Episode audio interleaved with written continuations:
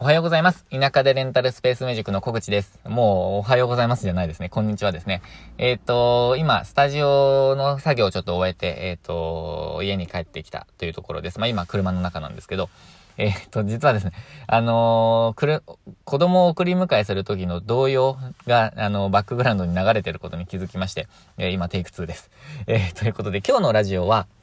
えっとですね、え潜、え潜在意識の不快感をなくしていく。んという、あの、タイトルで、と、というテーマで、えー、お話ししていきたいと思います。で、えっと、今日ですね、えー、スタジオから、スタジオでやっていたことは、すごく、まあ、細かいことをちょっとやってました。えー、っと、何かというと、まあ、ゴミを捨てたりとかもあったんですけど、えー、配線を、えー、っと、直していました。えっと、す、かなりスッキリしたと思います。以前に比べて。で、えっとですね、そして、今日の朝までに、えっと、3、3つの教室と、えっ、ー、と、お一組の、まあ、初めてのご利用の方なんですけど、個人のご利用の方がありました。もう4組ですね。えご利用いただいたと。で、そのうち、えっ、ー、と、2組のお客様とお話、お客様というか先生ですね。えお話ししました。えー、っと、まあ、自慢したかったっていうのもあるんですけど、感想も聞きたかったので、お会いしました。えー、っと、床に乗っていただいて、やっぱり、ああ、あの、詰まった感じがすると、もう下が詰まった感じ、しっかりしましたね。あの、いい感じですっていうふうにおっしゃっていただきました。まあ、もちろんそうおっしゃっていただけると思うんですけど、私が前にいるので。ただですね、あの、そこは本当だと思います。で、えっと、床しっかりしましたね、とおっしゃっていただいたんですけど、実はですね、あの、えっと、壁紙の色の変更とか、ドアの変更とかって、私がお伝えするまで、ま、すぐには気づかれないんですね。まあ、の、あ、ドアも変わってますよね、とかって。まあ、インスタグラム見ていただいてる方もいらっしゃったので、知ってらっしゃる状態だったんですけど、までも、あの、あ、壁紙そういえば変わってますねっていう感じだったんです。で、あの、お子さん、あの、キッズダンスの生徒さんとかもいらっしゃって、で、そういう、あの、お子さんとかは、あ、黄色いブラインドなくなってるとか、あ、壁の色が変わってるってすごい気づかれるんですよね。なんかすごいなと思ったんですけど、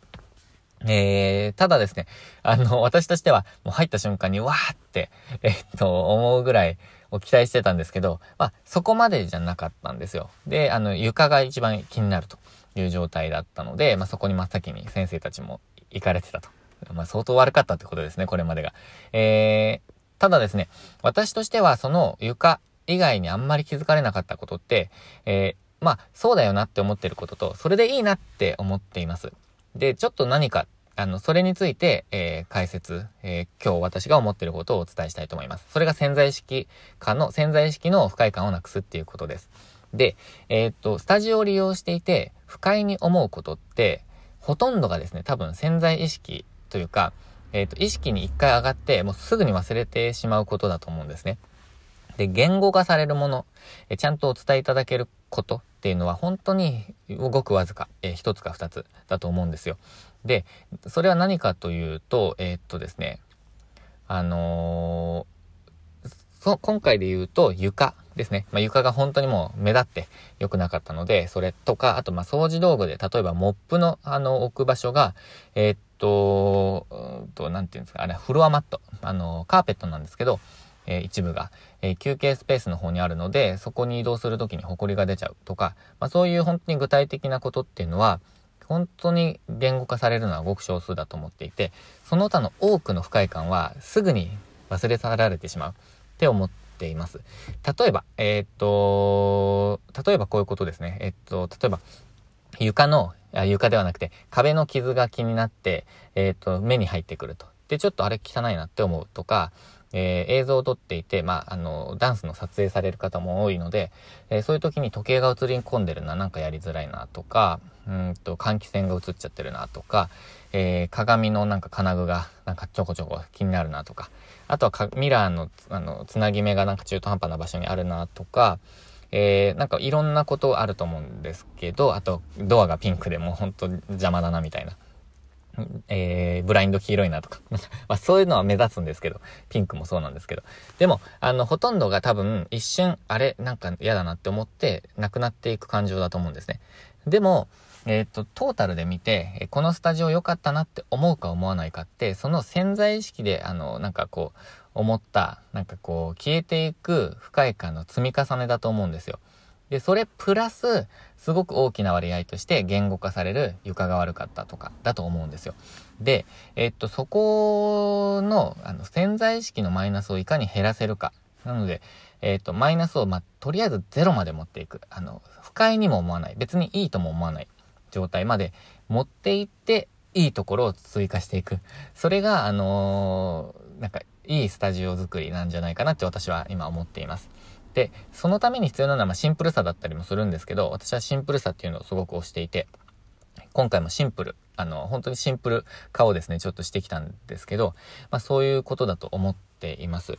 で、えっと、この考えの根底にあるのは、えっと、UX を考えるっていうことです。えっと、UX ってユーザーエクスペリエンスっていう考えで、なんか Web の業界ではよく言われることなんですね。で、えっと、似た言葉で UI っていうのがあるんですけど、え UI っていうのはユーザーインターフェースですね。例えば iPhone があって、えっと、ボタンをタップしていって、もう本当に使いやすい、えー、ユーザーインターフェースですね。ボタン、えっと、設定とかって。そういう、あの、使い勝手とか、あの、わかりやすさっていうのがユーザーインターフェースなんですけど、ユーザーエクスペリエンスというのは、えっと、ユーザーインターフェースも含めですね。えっと、ご利用前から、もうご利用中、ご利用後までの全部のことを指して、えー、言います。で、えー、まあ、その感情の起伏だったりとか、えー、どういう、どういうところで、あの、決め手になるかとか、やめていくかとか、え引っかかっちゃうかとか、ですね。そういうところをま想像しながら改善していったりとかするんですね。で、それをこうどういうこう感情の起伏があるかなってこう見ていくのを言う、えっ、と、カスタマージャーニーって呼んだりするんですけど、まあそれを私はやっていきたいなと思っています。以前ですね、えっ、と、YouTube で、えレンタルスタジオのユーザーエクスペリエンス、UX を考えるみたいな動画をアップして全然伸びてないんですけど、蛍光灯を例に、えー、っと、アップしている動画があるんですね。で、その頃から私、ユーザーインタ、U、UX か、UX を研究してみたいなって思ってたんですよ。あの、えー、っと、スタジオの UX ですね。えー、っと、で、そこで今回思っているのが、あの、ユーザーインターレンタルスペースにおける、あの、ユーザーインターフェ、UX の改善は3ステップあると思っていて、まあ、これは Web サービスとかでもそうだと思うんですけど、ご利用前、ご利用中、ご利用後ですね。もう本当にざっくり大きく分けると。で、今回改善したスタジオの改善は、ご利用中のステップ2なんですよ。ご利用中にとにかく、まあいいと思ってもらえるか。で、まあその商品ですね、えー、サービスとか商品が良くなければ、結局、告知しても、あとフォローアップ、ご利用後にフォローしても、あの、いいと思われないので、やっぱりそのメインとなるところは改善する、真っ先に改善する必要があったり、作ったりする必要があるんですけど、次にですね、やっていくのは私はステップ1ですね。ご利用前。えー、例えば、広告の文章とか、えホームページの見栄え、見た目とか、あとは予約の方法とか、あとは配信されるメールとか、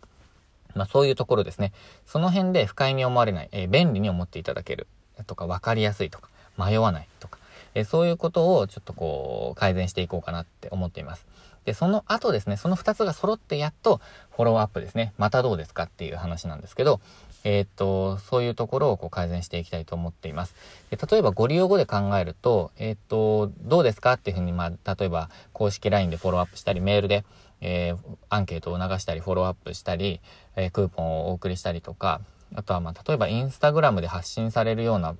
仕組み作りとか、なんかそういうところがフォローアップ、えステップ3だと思うんですけど、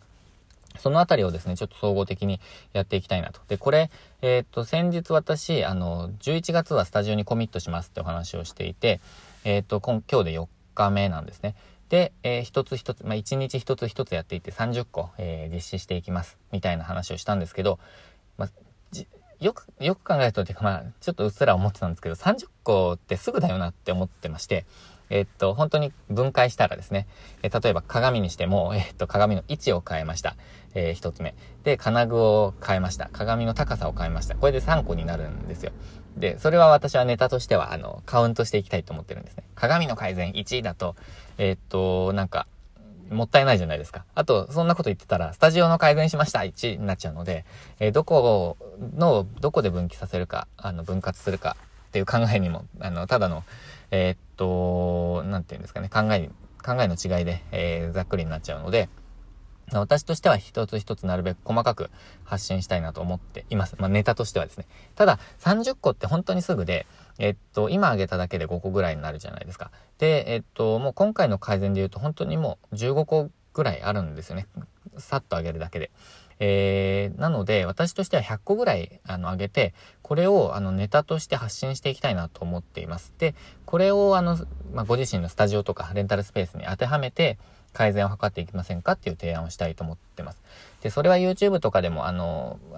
Twitter とかでも、なんかこう、ライトな感じで発信をしていって、で、それをひとまとめに、えー、ちょっとこう販売とかも考えようかなって思っています。これ本当に有益なものにして、えっ、ー、と、利益を上げられる、えー、ものに、まあ、作り上げられればですね、えっ、と、すごく有益なものになると思うので、私も自信を持って多分販売できると思ってるんですね。えそこちょっと作り込んでいきたいなと思っています。あの、ぜひ楽しみにしていてください。で、あの、自信がある商品に関しては私本当に買ってくださいって思ってるので、え買ってほしいと本当に思ってます。えただですね、まだ計画段階なので、えちょっとどうなるかわかんないですけど、やっていきたいと思ってます。で、えっ、と、まあ、なんか、あの、商品販売の話になっちゃいましたけど、えー、今ですね、あの、レンタルスペース、本当に、えっと、私、今力を入れてやってまして、えー、今日ですね、ロールカーテンが届くので、えー、それを、あの、設置して、で、まあちょっと綺麗な状態のまま、えー、写真撮影をして、えー、と、発信したりとか、ホームページの写真を変えたりとか、え、リニューアルをしていきたいと考えています。ということでですね、今日は潜在意識の、え、不快感をなくしていくということでお話しした、しました。えー、ユーザーエクスペリエンス、UX の話でした。えー、ということで、えー、あなたのレンタルスペースのちょっとこう改善案とか改善点とかあれば、ぜひ教えていただきたいと思っております。えー、ということで、あの、この話、ネタですね、えー、YouTube とか、あの、Twitter でもちょこちょことやっていこうと思ってますので、よろしくお願いします。えー、ということで、今日も最後までご視聴いただきまして、ありがとうございました。今日も一日チャレンジしていきましょう。